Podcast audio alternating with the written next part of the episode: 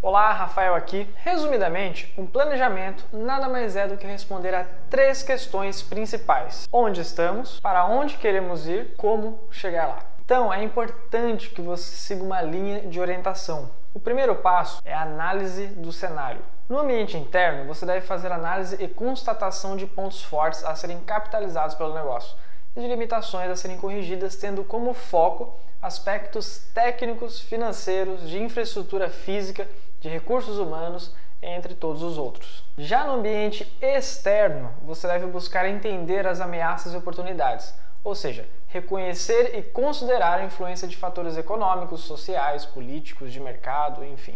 A essência dessa etapa é resumida na identificação da forma e grau em que os ambientes interno e externo poderão afetar o negócio na conquista dos seus objetivos. O segundo passo é a definição de objetivos. É o momento em que você examina o histórico do seu negócio e projeta suas metas futuras. É a resposta para a pergunta para onde queremos ir.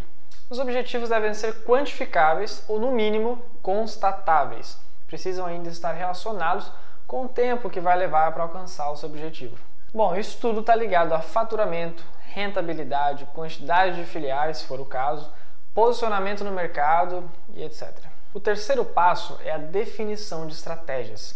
As estratégias são as formas que os objetivos serão atingidos, ou seja, é aqui que você deve responder é, a questão do como chegaremos lá. Então, assim que você responde o como, seu negócio começa a caminhar na direção da realização das suas metas. Para cada estratégia estabelecida, deverá haver no mínimo um objetivo.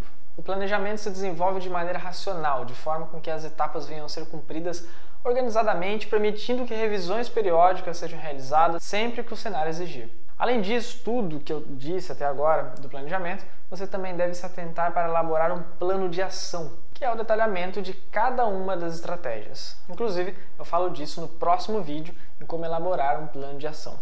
Bom, você deve ficar sempre ligado a todas as mudanças do cenário e sempre revisar o seu planejamento e o plano de ação conforme as mudanças forem surgindo. E finalmente, cabe lembrar duas máximas relativas ao planejamento, sendo a primeira aquela que diz não ser tão importante planejar e a segunda que estabelece a importância em não acreditar que em planejado se garantiu o sucesso. Então, se você curtiu aí essas dicas sobre planejamento, deixe seu comentário aí embaixo a respeito, falando sobre disso, sobre sua dúvida, deixa aí que eu vou responder.